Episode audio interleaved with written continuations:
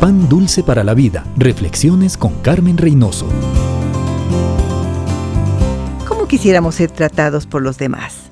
Con alegría, aceptación, lealtad, veracidad, oración, perdón, ánimo, generosidad, respeto, estímulo, que se preocupen por mi bienestar, que traten de protegerme. De todas estas características, ¿cuáles son las que usted ofrece a sus amistades? Desafortunadamente son muchas las que exigimos y pocas las que damos. Y allí está el problema.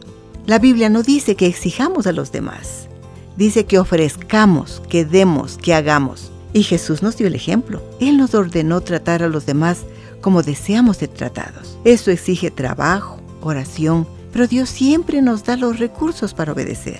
¿Tiene problemas en su matrimonio?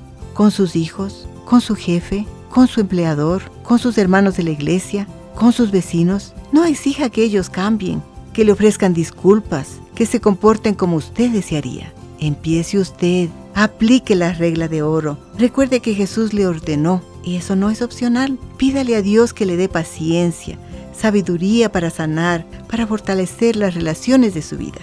Solo disfrutará del éxito cuando usted tenga con quien compartirlo. Pan dulce para la vida. Reflexiones con Carmen Reynoso.